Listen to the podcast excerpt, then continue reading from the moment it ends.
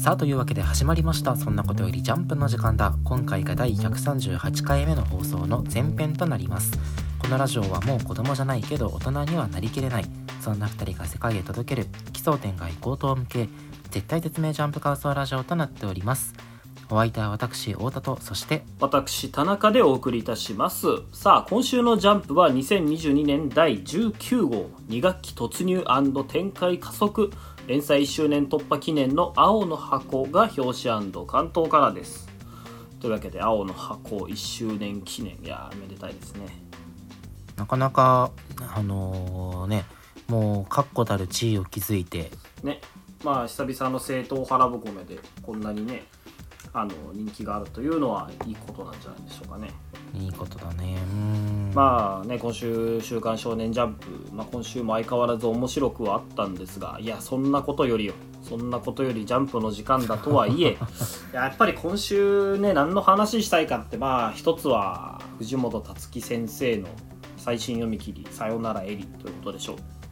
出ましたね。うん。いやまあね今週後ほどあのこれ今ね聞いていただいているのは前編なわけですが後編の方でちょっと話はしようと思うので深く込み入った話はここではしないんですが、ね、あのチェンソーマン2部の前、まあ、2部を目前に控えた状態での読み切りということでなかなか世間的にも、まあ、我々も、ね、楽しく読ませていただいたわけですが今週はちょっと構成をいつもと変えてねいつもだいたい4作品だったら前編後編で2作品2作品5作品だったら2作品、3作品とかで、まあ、やってるんだけど、今週はちょっと構成を変えて3作品2作品。で後編の2作品のところで「えー、さよならエリ」のお話をしていこうと思いますのでとりあえず今週のアンケートの発表に参りましょう。はい、えー、それでは私太田から1位僕のヒーローアカデミア2位坂本デイズ3位あかね話となっております。私田中の今週の1位は同じく僕のヒーローアカデミア。そして2位坂本デイズ3位怪しもんとなっております。この前半パートでは僕のヒーローアカデミア坂本デイズあかね話の感想について話していこうと思います。それでは1作品目参りましょう。どうぞ。これぞまさに嫉妬の炎。ダビオリジンというべき回でした僕のヒーローアカデミア。はい。いやヒロアカ。まさにダビオリジン、うん、あのー、ね、まあ、なんでダビがここまで落ちるに至ったかという話が改めて詳しく描かれたんだけれど、ね、正直、まあ、想像を超えてた部分はあるかな。なんかかわいそうって思っちゃうよね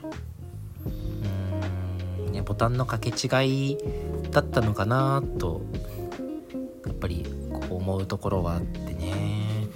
なんか今までの話の中でもさこう、ダビがどうしてねこうヴィランに落ちてしまったのかっていう話は、触れられてはきたよね。そうだね。結局のところ自分の子供をこうオールマイトすら超えるようなヒーローに育てることに固執していたエンデバーがいて、うんでダビはその思いに応えようとするがあまり、えー、山火事を起こしてそのまま死んだものと思われていたと。で、えー、自分がそうやって、えー、父のね、えー、思いに報いることができなかったにもかかわらず、まあ、最高傑作として、えー、轟翔斗くんがまあ、生まれたことで、まあ、そのショートを羨むようにしてね、うん、まあ、ヴィランに落ちてったみたいな描かれ方を今までしてたと思うんだけど、ね、うんただ今週の「ヒロアカ」を読むと、まあ、実はそれだけではなかったんだという話が明らかになってね、いやいやいやいや、まあ、なかなか衝撃的やったわけよ。まあでもダビの気持ちになるとまあちょっと分からなくもないというかさ。うんこんなにねあの山火事を起こして父親の期待に応えるために頑張ってたのに、まあ、死んでしまった。死にかけてしまったわけだけどそんなダビもやっぱりその3年寝てて目覚めた直後はまだ父親に対してこう見てこっちを見てほしい俺のことを見てほしいっていう気持ちは残ってるわけじゃん。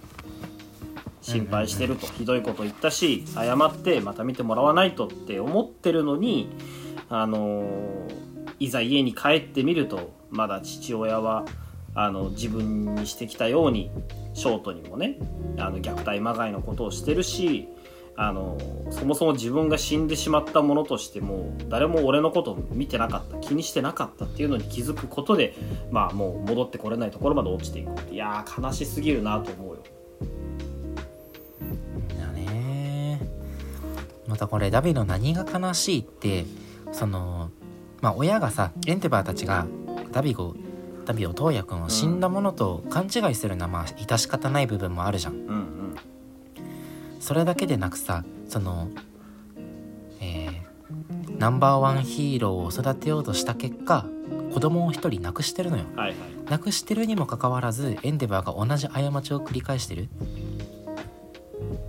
同じ過ちを繰り返して再びショートを虐待まがいの育て方をしている光景を見た時に、じゃあ自分の人生って何だったんだってねトウヤくんはあの思い立ってしまうのよね。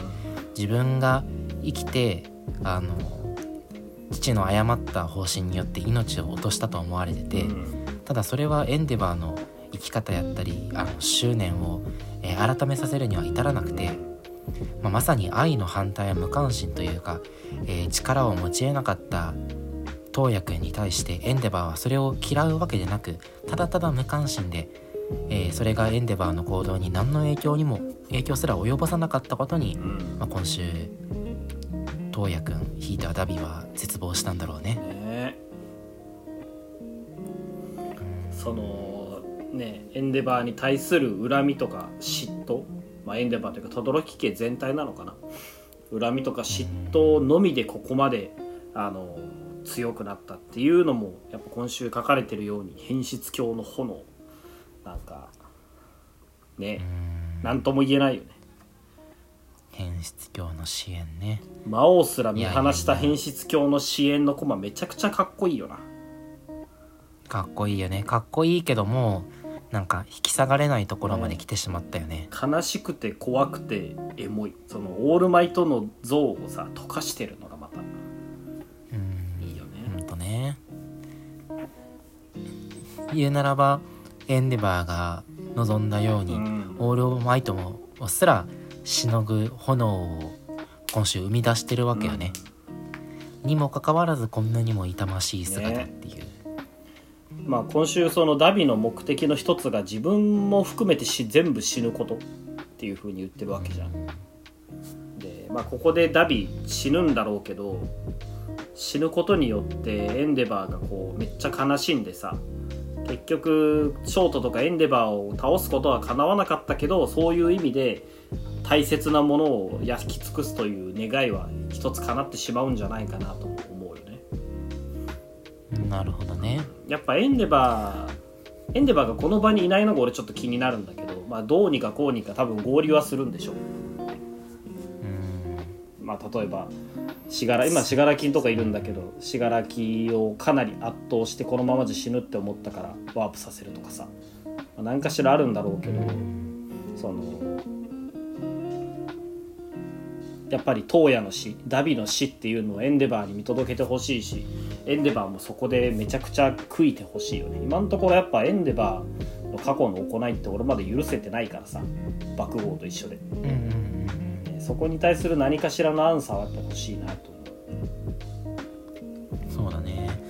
でももうエンデバーと東野の関係で言えば本当に今更どうしようもないところまで来てしまったのかなと思ってそこに最後の最後にこうね救いが生まれるよりはいっそのことエンデバーに対して憎しみを抱いたまままあ東野への東野じゃないやショートへの嫉妬であったりとかを消化できて最終的にはこう兄としていくことができればそれだけでダビにとっては幸せな結末になるんじゃないかなと俺は思うけどね。かなかそれ無も難しいバと思うけどな。こと許したりとか許されたりとか。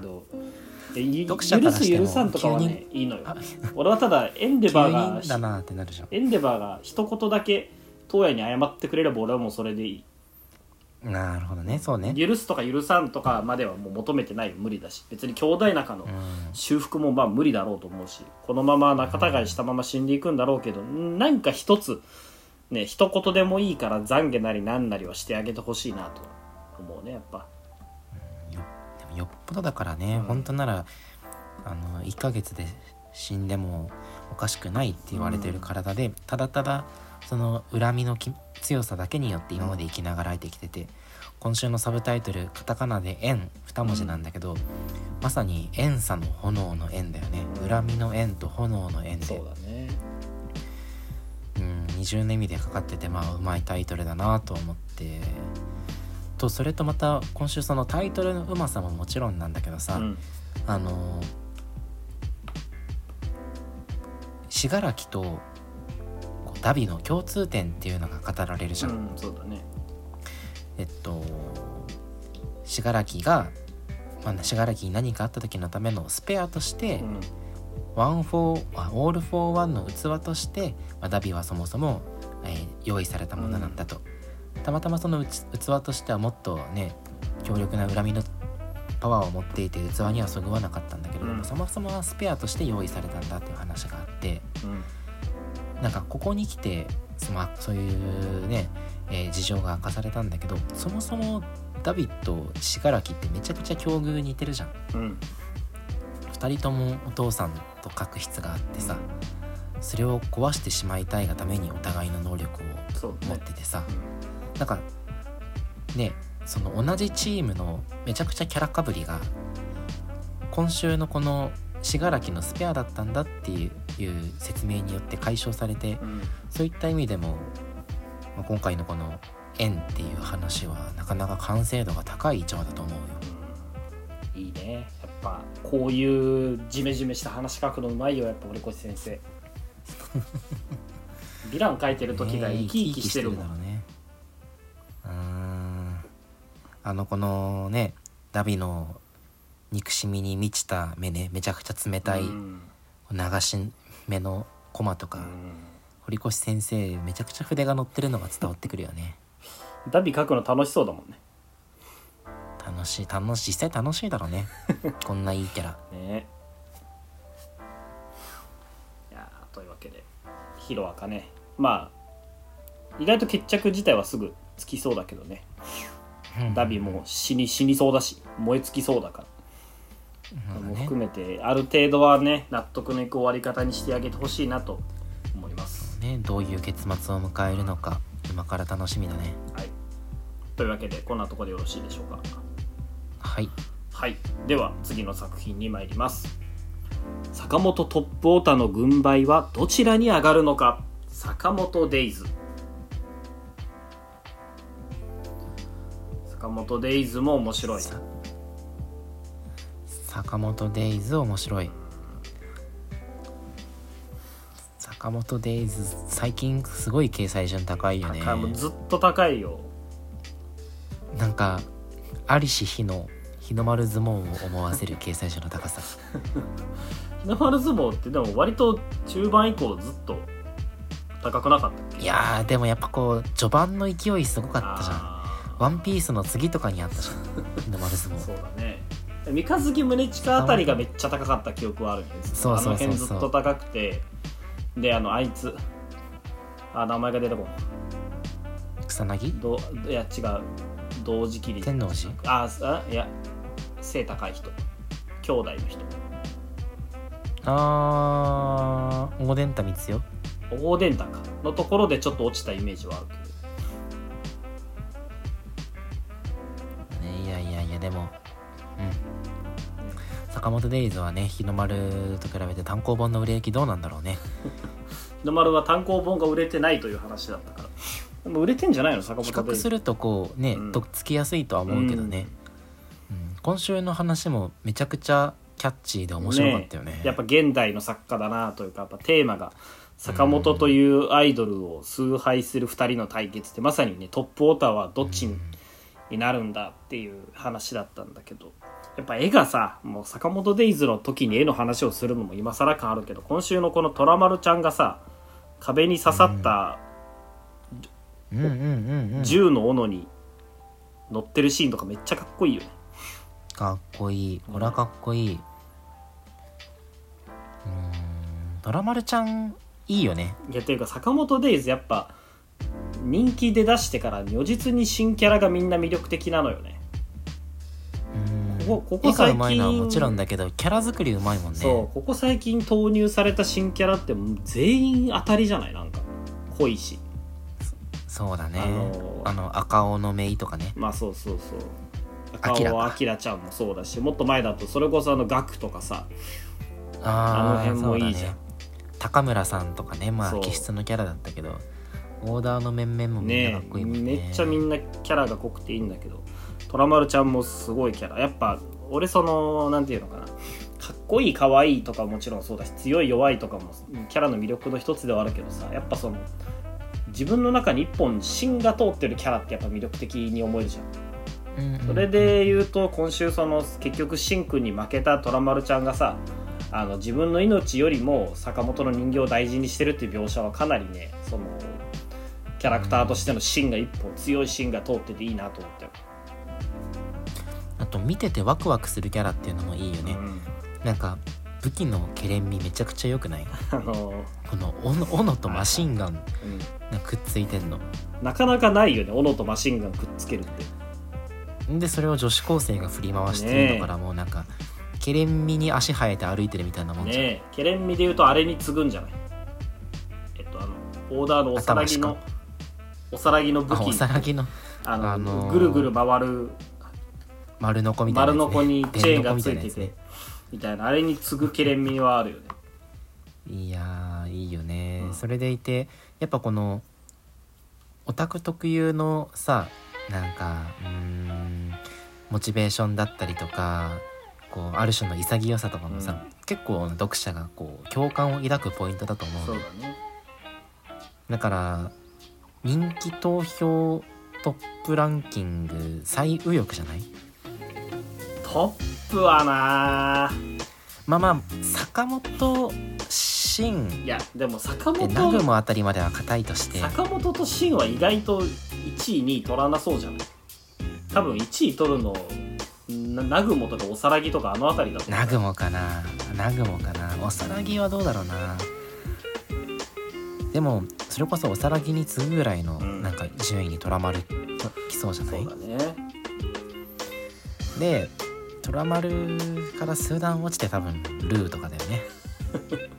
まあルーは低そうだけど。いや坂本人気投票1位誰だろうな食われたな。でもオーダーだと思うの。よああそれはもう違いなくオーダーでしょ高村さんとかも4位ぐらいに来そうだし。いや1位。高村さんはそうね、1位ナグモじゃないかなやっぱ。まあ、ナグモ硬いね。かっこいいしうん。女性票を集めるし。そうそう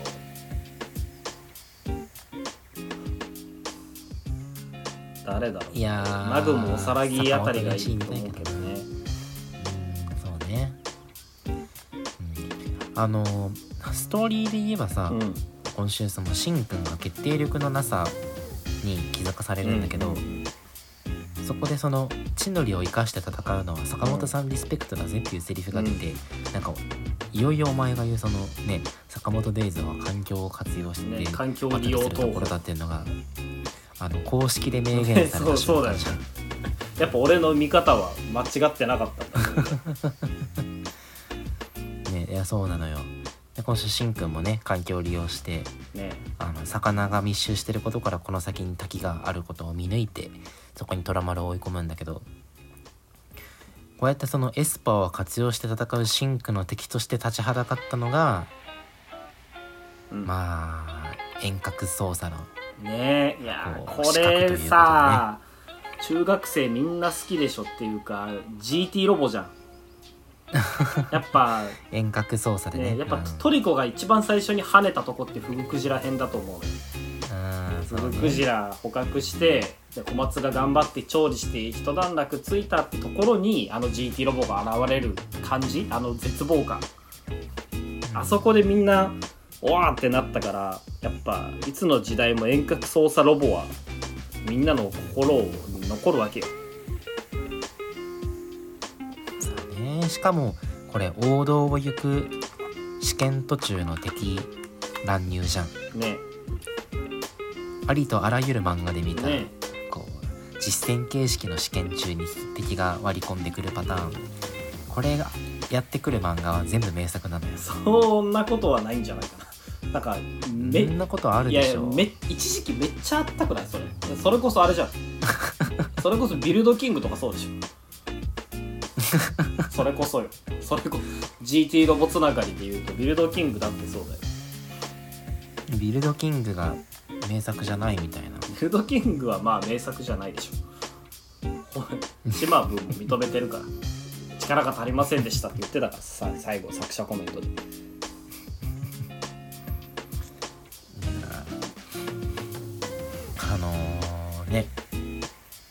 俺てっきりアキラちゃんとかがすでにスカウトされてるもんだと思ってたんだけどはいはい。あの今からスカウト始めるんだね、そうだね。実際の動きを見て決めるのかな。うん、しかもこのさ実際その操作されてるやつってこいつはもうすでにスラー側なのかな？いやそうなんじゃないの。ここいつはこいつもう出てたっけ？ん？いやこいつこれあれでしょ。推薦組でしょ。あ推薦組のやつ推が薦組の3もう敵に寝返人のったの？うん、虎丸くんとあのシャイな人とこいつでしょ。推薦組が。はあそうなんだ、うん。なるほどいやでもねシンからするとマジで天敵だよね。思考読めないでしょ。ああそういうことね。うん。遠隔？この操作されてる人の思考は読めるかもしれないけど、まあガク操君のってるねガク君の思考は読めないでしょ。確かに確かに。そうなるとどうするんだろうねまあ虎丸との共闘はまずあるだろうけど。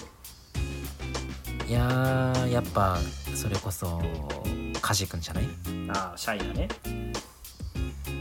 うんカジ君ね推薦組のあの実力がここで遺憾なく発揮されてでシンが自分に足りないものに気づく展開が見たくない？それで言うとその今回出てきた乱入したガク君との相性はまあ心読めないから相性悪いけどカジ君とは逆にカジ君シャイでも気持ち読めるから相性いい。よあー本当だね。ね話しかけなくても全部て読み取ってコンビネーション合わせられるもんね、うん確かに確かに。うん。まあでも何にせよ今週あ今週というかこの、えー試験編はシンが坂本から自立することがまあこう裏テーマとしてね、まあ、ずっと横たわってるところじゃん、まうん。うんあだから、まあこのバトルで覚醒とまではいかなくても何かしらのきっかけをつかんでね。うんね。その坂本に頼らず中ボス一人倒せるぐらいの実力をやっぱ身につけて帰ってきてほしいよね。いや楽しみだな坂本デイズ。やっぱ JCC 編 JCC 編かなり面白いというかあのガクとかが出てきたところからずっと面白い。うーん。結構うんそうね。単行本集めようかな。単行本の表紙もすごいよね。ね毎回毎回かっこいい。色使いもおしゃれだし。坂本デイズっておまけページ充実してんのかな？ああどうだろ充実してないとあんまり買う気はないんだけど。うでもイメージしてなさそうだな。そうだね。何何巻ぐらい出てるの今？78巻ぐらい。あ7巻か。こんぐらいじゃないの？7巻だね、うん。集めるなら今ということでねあのまだギリギリ子さんぶれるんじゃない？今からでも、今から目つけて、うん、ギリギリ。そうね。この漫画がすごい撮るるまでは。漫画大賞そうそうそうに乗り始めて。あ撮るまではね子さん面できるからぜひ皆さん買ってあげてください。日の丸相撲のね例があるんで、まあ、別にあれを打ち切られたわけじゃないけど。日の丸はなかなかコミックス売れなそうでかわいそうだったからアンケートも大切だけど、はい。やっぱり単行本も売り上げが重視されるということで。皆さんあの単行本たくさん買ってね貢献してあげていただければと思います。というわけで次の作品に参りましょう、果たして老人ホームのお客さんを笑わせることができるのか。茜話。あかね話先週も入れたね茜話はでも今最近無難に面白いよねあー無難だけどね無難大跳ねするとかじゃないけど無難に面白い無難まあずっとその65点というか70点というかうんそのぐらいのコンスタントにとってまあそれも偉いけどねガクッと落ちるなんか話がないからそうねあの茜話始まったところから一貫して主人公の魅力があんまりなくて先週もねお似たようなこと話したけどねそこがねないのかなっていうふうに言ってたんだけど。主人公の落語の強みが分かんないとか女子高生である必要があんまり分かんないとかねいう話したけど。うん。でも今週読んでてさその居酒屋で学んだねえー気遣いじゃなくてなんだっけあれ。気働き気働き？気働き気働きがこうできるようになりましたということでお客さんに合わせる術を身につけましたというところで、茜の成長がまあ描かれたわけじゃん。うんうん。それだけで十分成長してる中でさ、うん。あのそうやって相手に合わせるだけじゃなくだんだんだんだん自分のペースにお客さんを巻き込んでいってね。で最終的にはこう自分のしたい落語をこう演じきるっていうところがさうん。まさに主人公仕草感ない。うんそうだね。こう王道主人公だよね、うん。敵に合わせてどうのこうのじゃなくて自分のやりたいことを相手に押し付けて、結果、まあ、勝ったりとかこうやってお客さんを喜ばせるっていう、なんかそのその辺の斜め上に期待の斜め上に裏切られたというかあの、うんうんうんうん。居酒屋でのね修行気働きの修行を経てあのお客さんと向き合って、ま、あの落語ができるようになりましたっていうだけじゃなくてそこに当初の目的以上にこう自分の実力が上がってるっていうのを見せれたのはかなり熱い回だったんじゃないかなと思う。よ。うーんそうねそうね。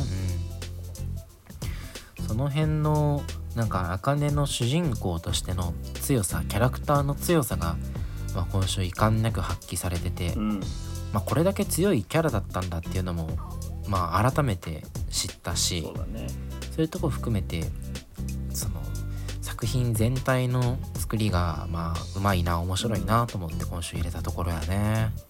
でも客観的に見てどんぐらいうまいんだろうねあかねちゃん今週もい結構やそうなのよ。結構その普通に爆笑の渦に巻き込んでる感があるしなんかすでにめちゃめちゃ落語うまそうじゃん。ねなんか他のキャラとの比較がされないとちょっと分かりづらいなとは思う。ん。だからまあ次週その教授にうん教授2位がさ、まあ、兄弟子の威厳示させていただくって言ってこう落語をかますわけじゃん。う、うんうん、ここでね教授に一発見せてほしいとこだよね。そうだね。なんか話のテンポを上げるっていう表現でさうん、1ページあたりのコマ数を増やしていくっていうので表現するのううまくない？いやこれめちゃめちゃうまいよこね。れね落語のテンポを上げるっていうことの表現として100点満点じゃないって思ったんだよね。なんか最初読んでてその全然し気づかなくてさ。あ本当？でもこう読み進めるうちにちょっとずつちょっとずつなんかこう確かに気づかなくてもこのページをめくるテンポが速くなっていねって、てんねそうだよね最終的にあの話のテンポが上がっているっていうそのうん。教授のモノローグが出てきた時に、ああそういうことだったんだってこう腑に落ちる感じがめちゃくちゃ気持ちいい。別にこの、ね、1ページあたりのコマ数を増やしてるっていうのに気づかなくてもあのーテンポが上がってることはなんか感じれるもんね。うんこれ漫画ならではの表現だよね。素晴らしいよね。やっぱアニメとかこれドラマだと本当に喋りのスピードが速くなっていくことでしか表現できないからさ、うんなんかその読み手だったり聞き手視聴者っていうのが知らず知らずのうちにそのペースに巻き込まれる雰囲気がやっぱ表現できないけど、この漫画表現だと本当にこうあの知らず知らずのうちに主人公のペースに乗せられてたっていうのがうまいこと表現できて、うん。ベストだよね。末永先生と桃部先生どっちの案なんだろうね。どっちだろうねいやーあれもいいな。だんだんこう最初引きに引きで、えー、茜描かれてるのがさ、話のペースが早まるに従ってどんどんどんどんこうクローズアップしていってうん、あのセリフの吹き出しの大きさとかもね目線であったりとか大きくなったりして。うん。あの口調だったりとかにどんどんフォーカスされていってこれもまたお客さんがねその大笑いするところにフォーカスしていって、ねあの旗から見てた第三者がどんどんどんどん話に引き込まれていっていつの間にかこうのめり込んでる様が表現されてるんじゃないかな。いやなかなかやっぱ茜話自力はあるよね。ただまああの毎週毎週文句つけてて申し訳ないんだけど うん。言うならやっぱこう茜のキャラデザが魅力ないよね。そう。キャラデザというかその茜の絵柄。うんあの先週のおじいちゃんにこう目配せした時の絵柄だったりとか、はいはいはい今週の落語って面白いっていう大駒だったりとかはすごく魅力的なんだけど、うんそれ以外の合間合間のコマでなんかすすごい簡略化されて描かれたりとか目が白目になったりとかしててキャラクターとしての顔の強さを感じない時が結構あるのよモブキャラ的に画面の中に埋没してることが結構あるんだよね。ど そうだね。なんかそこがちょっともったいないなと思って。逆になんかシグマ師匠とかはうん。全部顔強いのよ。なるほどね。シグマ師匠めちゃくちゃいいキャラしてて、うん。先週もおじいちゃんたちの書き分けがめちゃくちゃうまい話うん。さ、俺たちしたじゃん。うん。あのーご高齢のキャラクターがめちゃくちゃいい表情をして生き生きと描かれてるからこそ茜の表情が一辺倒だったりとか目に正気のないところが目立ってなんかキャラクターがまだいまいち生ききれてないなって不満を抱くところかな。そう考えるとでも今後大御所の方たちが出てくるとその人らはかなり魅力的に思えるんじゃない？そうよそうよ。茜いなくないなくてもよくなるよ。落語界の話がもっと読みたいねそうなると